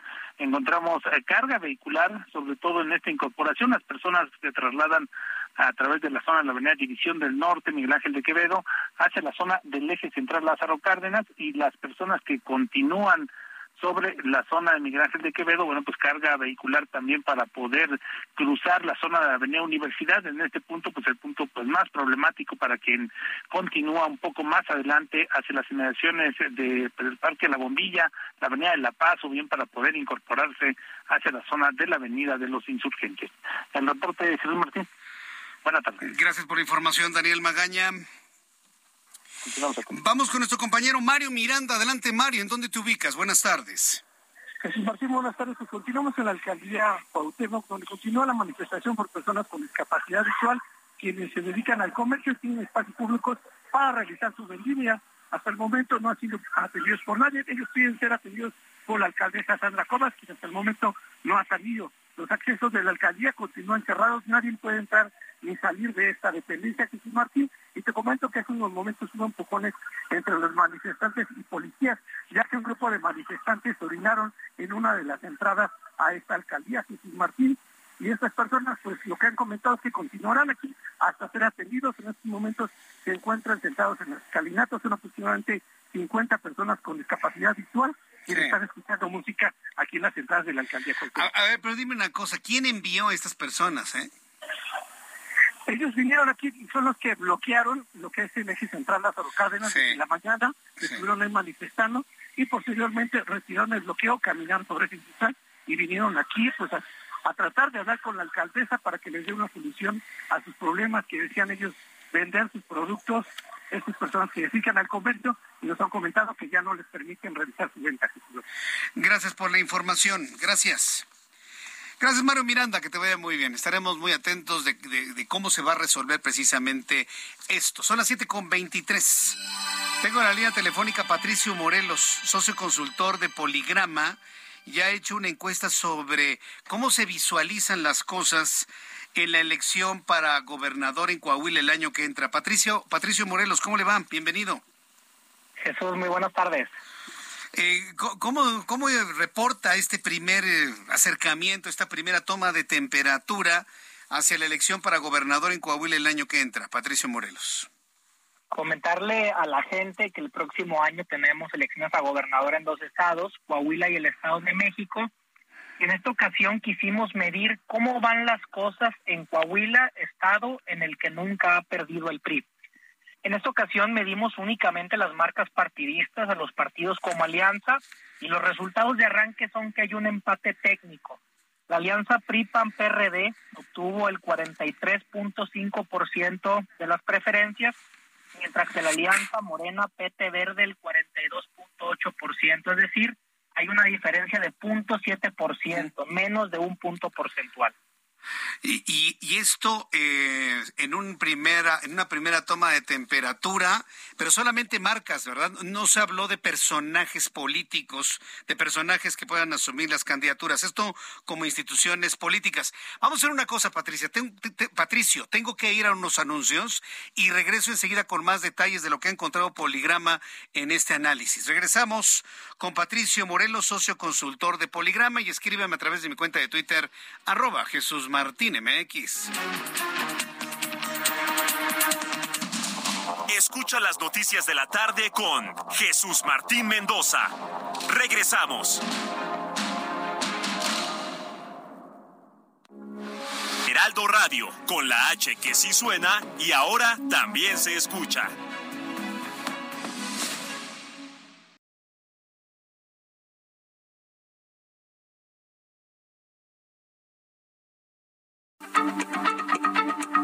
Heraldo Radio, la H se lee, se comparte, se ve y ahora también se escucha.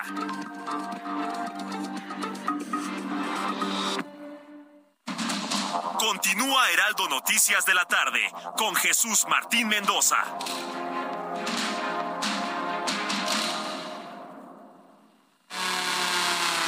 Hola México, ¿estás listo para vivir el mejor tenis del mundo?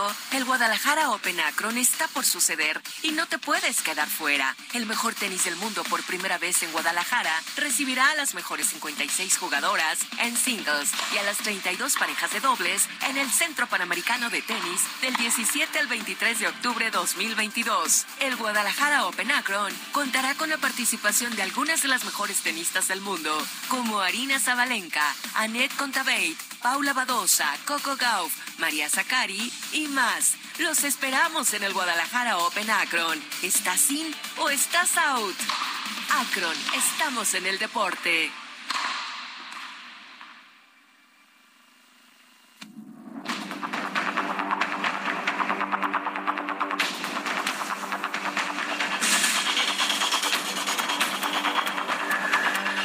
Las 7 con 31, las 19 horas con 31 minutos, hora del centro de la República Mexicana. Seguimos conversando con Patricio Morelos, socio consultor de Poligrama.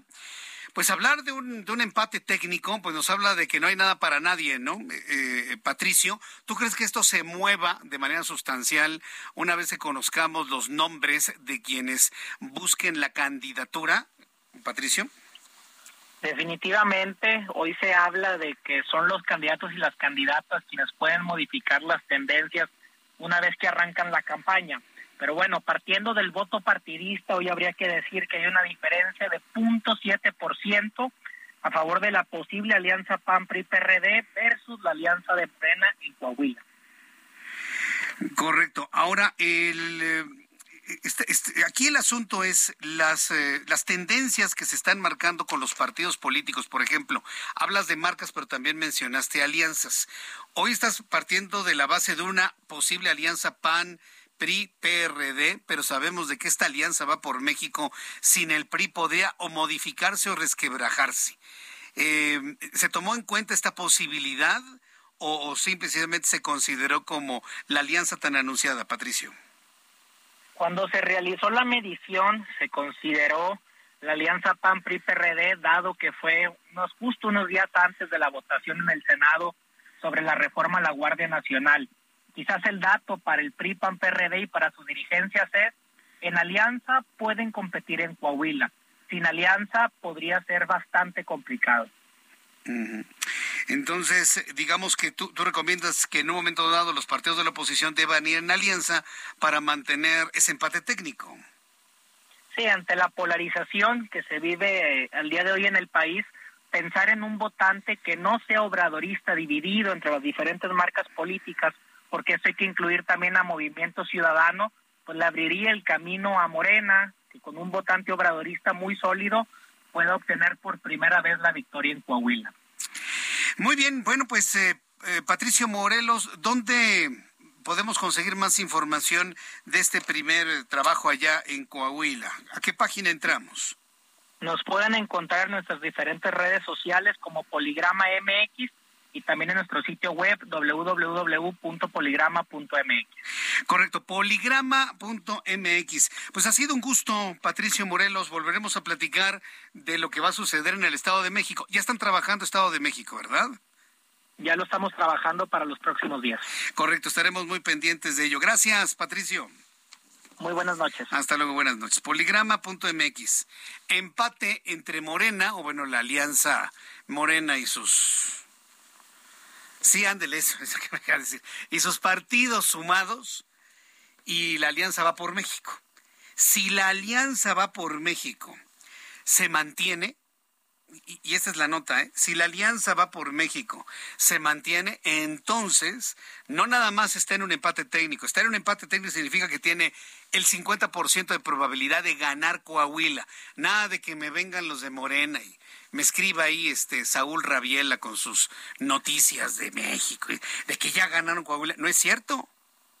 ¿O qué? Vamos a poner en duda lo que está publicando Poligrama, que es una de las eh, encuestadoras más objetivas que tenemos en este momento en todo el país.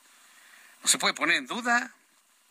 Eso significa que PAN, PRI, PRD tienen el 50% de probabilidades de ganar Coahuila y Morena el 50% de probabilidades. Nada para nadie nada para nada en Coahuila. Y eso en sí mismo es nota, ¿eh? Eso en sí mismo es noticia. Faltan 25 minutos para que sean las 8 de la noche, así de rápido se pasa el tiempo, si usted nos escucha aquí en el Heraldo Radio.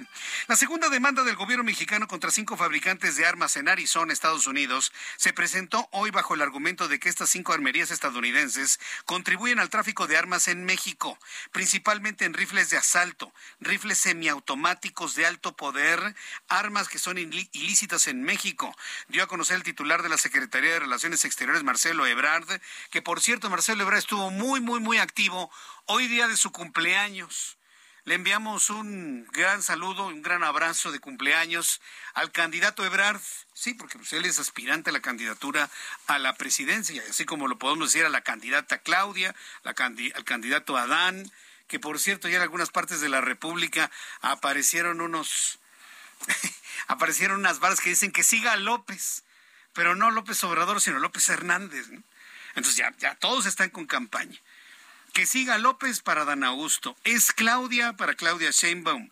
Y mi carnal Marcelo para el secretario de Relaciones Exteriores. Feliz cumpleaños, Marcelo Ebrard. Feliz, feliz cumpleaños, Marcelo Ebrard.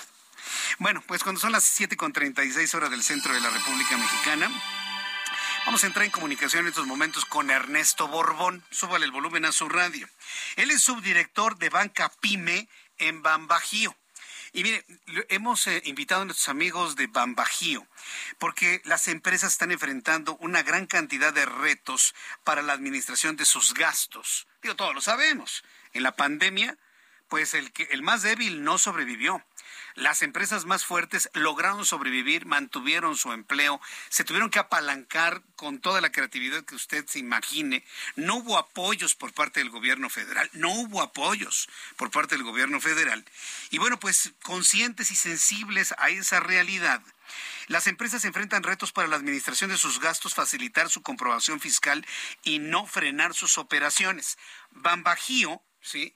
Es una institución financiera que ha encontrado la manera de poder brindar este tipo de apoyos a las empresas mexicanas. Ernesto Borbón, qué gusto saludarlo, bienvenido, muy buenas tardes. ¿Qué tal, Jesús Martín? Muy buenas noches. Gracias por el espacio y saludos a toda tu audiencia. Es, muy interesante saber cómo instituciones financieras como nuestros amigos de Bambajío han podido encontrar opciones de solución que a lo mejor en otros países sus gobiernos lo hicieron, pero aquí son las entidades financieras. ¿Qué es lo que le están ofreciendo a las, a las, a las pymes para poder consolidarse en esta reactivación económica de la cual ya, ya somos testigos todos? Ernesto Borbón. Perfecto. Mira, eh, lo, lo que tenemos una una herramienta muy conveniente para la administración de los recursos de la empresa, de tal suerte que inicie su camino hacia la digitalización de su gasto. Eh, la herramienta es una tarjeta débito negocios Mastercard y, te menciono cinco de sus, de sus beneficios. Uno, al utilizar un débito para los gastos cotidianos del negocio, como caja chica, gastos de representación y viáticos, evita el uso de efectivo y facilita su comprobación. Eh, dos, eh, se tiene acceso a un reporte detallado de cada colaborador que use la tarjeta y le permite el control del presupuesto estableciendo límites del gasto. Tres, se administra desde nuestra banca digital, Bagionet, lo cual le da facilidad de asignar recursos en cualquier momento desde, desde la cuenta de la empresa. Cuatro, tiene la tarjeta de débito negocios es un producto asociado a Mastercard, por lo que es aceptada en millones de tiendas físicas y comercio electrónico alrededor del mundo. Y Cinco, al, ser usuario de un débito de Ban Bajío, tiene acceso a retirar efectivo y hacer consultas sin costo en más de 9.500 cajeros automáticos de Ban Bajío y de su alianza con otros bancos. Eh, eh, esto suena muy bien. Entonces estamos hablando de que este, este instrumento, esta tarjeta de débito negocios Bambajío Mastercard, así se llama el producto, eh, funciona como una cuenta em, empresarial, sobre todo porque hay muchas empresas pequeñas ya ni siquiera medianas, pequeñas o micro, que se han dado de alta como SAS, como estas sociedades anónimas nuevas que se han empezado a generar. Esta cuenta les puede servir a las SAS y a, las, y a los micro y pequeños entonces. ¿Y cuánto cobra de comisión? ¿Cómo está en ese tema, este, esta herramienta? Sí, mira, esta este es una herramienta que ayuda, como, como comentas, a, hacer el control de sus gastos, a digitalizar el mismo, es decir, evita el uso de efectivo, ayuda a que todo lo pueda hacer con una, una tarjeta de débito que cuesta 100 pesos su activación. Es muy sencillo de utilizar. Esos recursos los asigna de su cuenta a la tarjeta para hacer el, el gasto y entonces esto pasa por el estado de cuenta de la empresa y con ello puede hacer deducibles sus gastos. E-, ese es el punto que quisiera que de alguna manera se le comente al público que nos está escuchando. Nos oyen muchos empresarios, ¿eh? desde los micros hasta los más grandotes. ¿Cómo esta tarjeta, cómo, voy a decir nuevamente el, producto, tarjeta débito negocios Bambajío Mastercard, facilita la deducibilidad de los gastos del negocio? Porque esto me parece que es central para muchos, muchos empresarios que nos escuchen. Sí, con, con todo gusto. Mira, al, ser un recurso que sale de la cuenta de la empresa y se asigna a cada uno de los usuarios y se e, ejerce de forma electrónica, queda registro de cada uno de los consumos y entonces es mucho más fácil rastrear los gastos y buscar la comprobación de los mismos para ejercer su deducibilidad. Correcto. Entonces, eh, con, esto se facilita la deducibilidad, que me parece que es una de las de las bondades centrales del instrumento. ¿Qué otra bondad importante nos puede señalar en esta ocasión, Ernesto? Además de lo que comentamos del control de efectivo y deducibilidad, la tarjeta, al ser emitida en una plataforma Mastercard Business, tiene seguros que, que son exclusivos. Te menciono los, los cinco. Es protección contra uso indebido de la tarjeta, protección por robo de identidad, por robo en cajero automático, por muerte accidental o percances graves y por protección de compras físicas o en línea. Oh, esto está muy bien porque hay últimamente muchos fraudes con tarjetas y demás. Pero digamos de que todo esto está protegido, o sea, hay todas esas seguridades para el cliente, para el cuentaviente. Sí, señor. Exactamente, sí. Bien, ahora, eh, quien esté interesado en conocer a mayor profundidad los beneficios de un instrumento tan novedoso como este, ¿en qué página de Internet deben entrar? ¿Dónde lo pueden conocer? ¿Tienen que ir necesariamente a una sucursal de Bambajío? ¿Cómo es esto, Ernesto Borbón? Mira, pueden ir a cualquiera de nuestras sucursales, definitivamente o pueden visitarnos en nuestra página de internet www.bb.com.mx. A ver, eh, www. nuevamente, van bajío.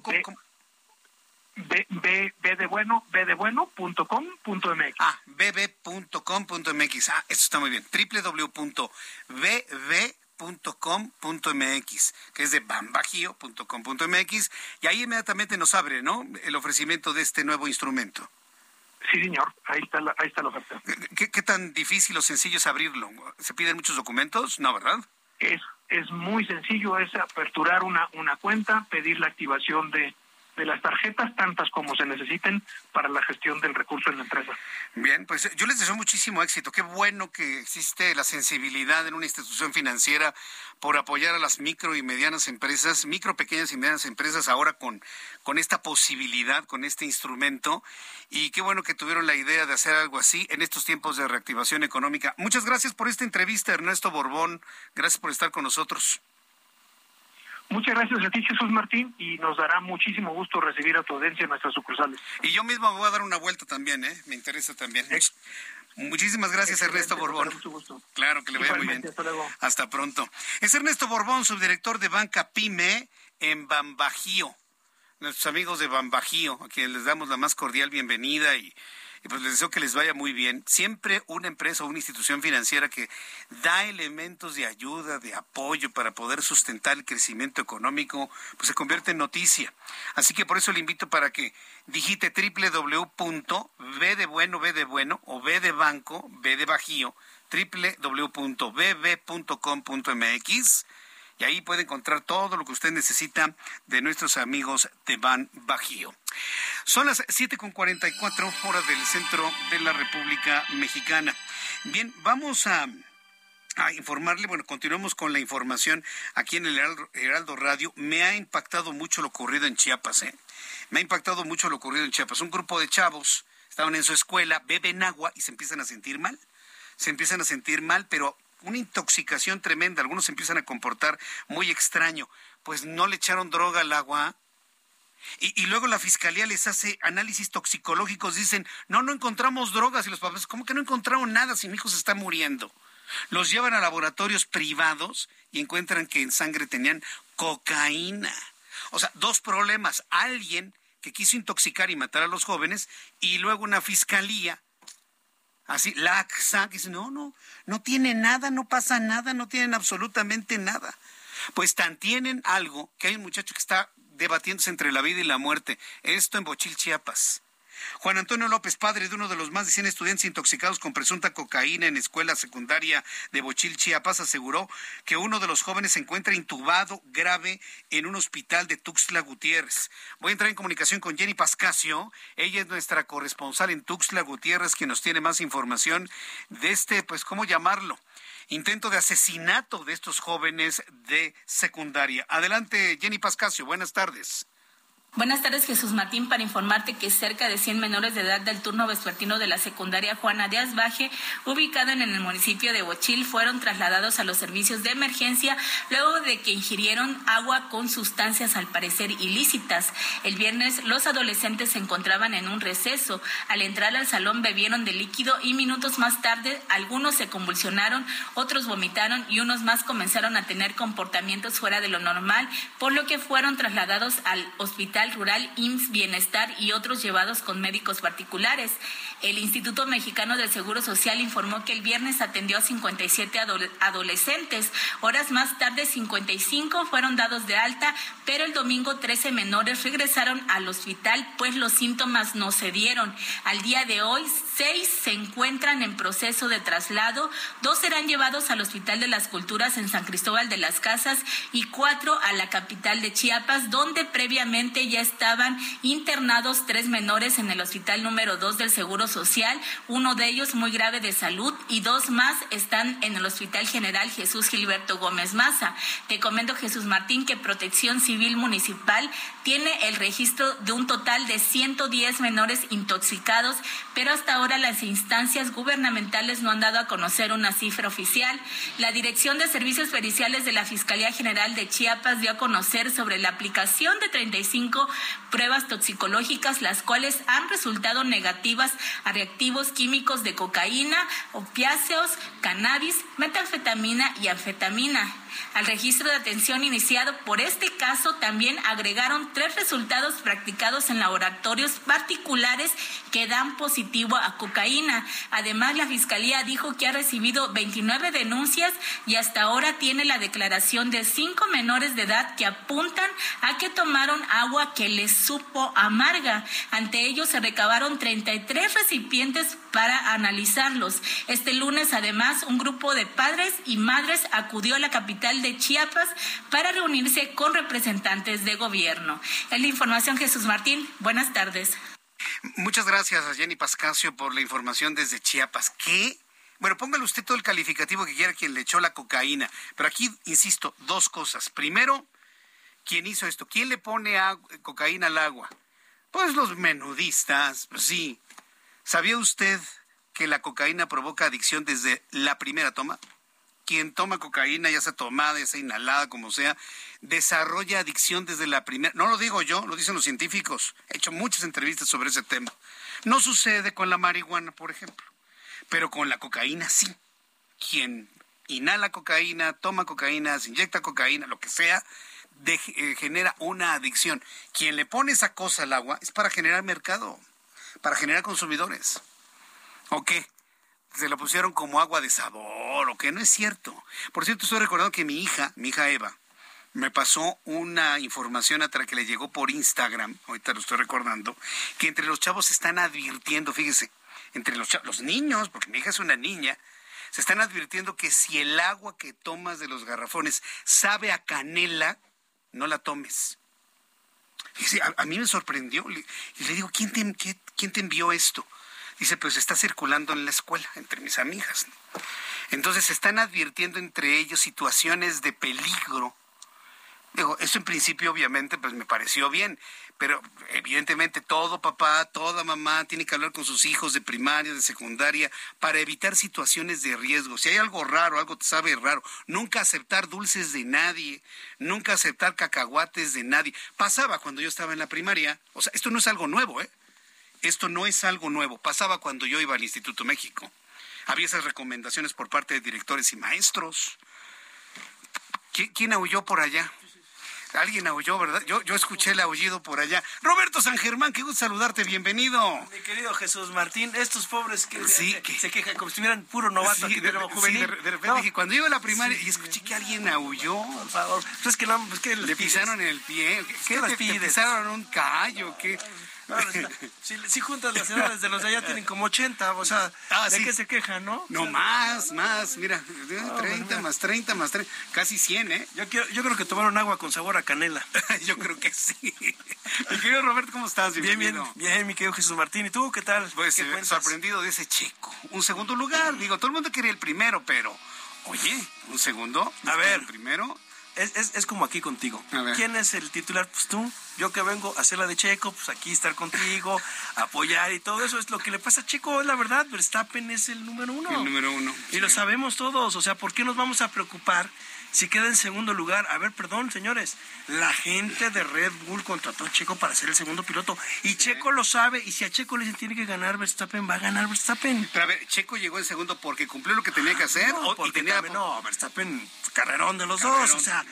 Obviamente también a Checo de repente, pues si le dicen, a ver, no te es no lo vais a querer rebasar para sacar más puntos, y hay un accidente y perdemos el 1-2. Entonces, yo creo que te van llevando, también te van diciendo, o sea, Checo no te lo va a decir, no, no me dijeron que me tengo que aguantar. Pues claro que le dicen, o sea, y Checo sabe su papel y lo ha jugado muy bien. A ver, señores, Checo esta temporada, ¿qué hizo? se aventó tiro directo con Leclerc. El año pasado fue Hamilton. Esta, e, e, esta temporada fue Leclerc, Leclerc y con él estuvo para que también Verstappen ganara las carreras. O sea, Chico es el escudero. Chico hace la, ahora sí, el trabajo sucio para que gane el otro. Y es muy buen piloto, eh, ojo. Verstappen no es nada malo. Está súper chamaco, dos títulos consecutivos de la Fórmula 1 y los que faltan, ¿eh? Oye, pero hasta, hasta en eso se administra el éxito, ¿verdad? Claro. Sí. Administrar el éxito. Claro. En México estamos tan sedientos de éxito que nos aventamos a todas, man. Pero acá hasta se administra. Tú ahorita ganas, tú ahorita segundo, tú te aguantas y así lo van haciendo. Es muy fácil. ¿Qué pasa? Ahorita Checo es el 2, hasta en el serial de pilotos.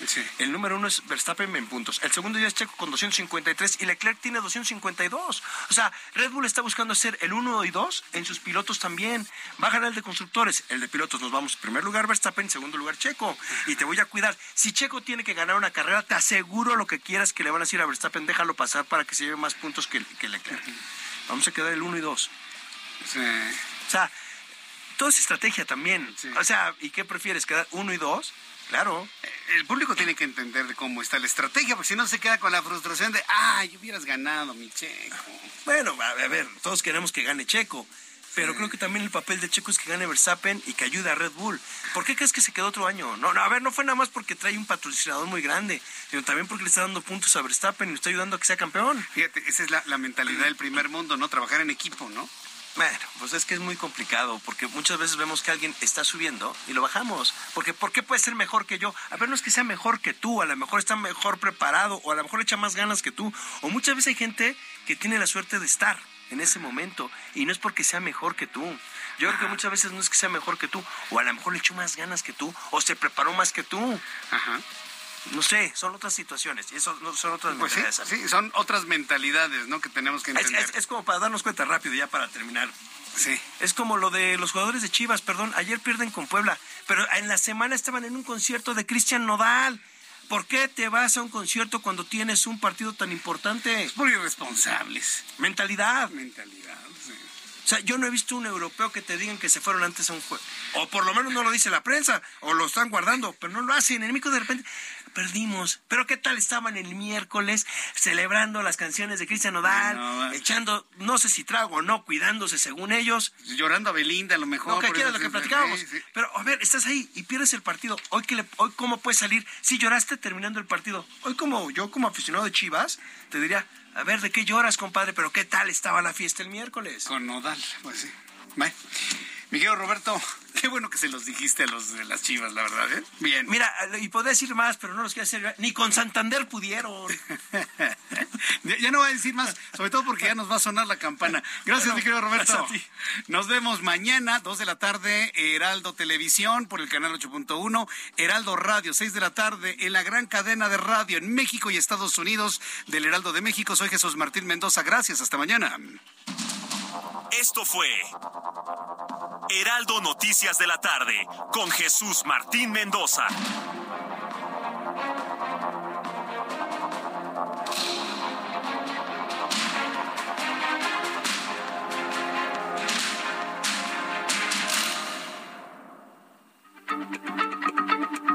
Heraldo Radio, la H se lee, se comparte, se ve y ahora también se escucha.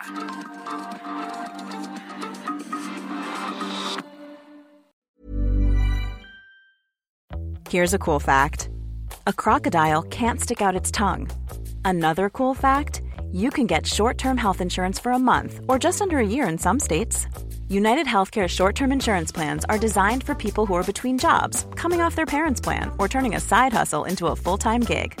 Underwritten by Golden Rule Insurance Company, they offer flexible, budget friendly coverage with access to a nationwide network of doctors and hospitals. Get more cool facts about United Healthcare short term plans at uh1.com.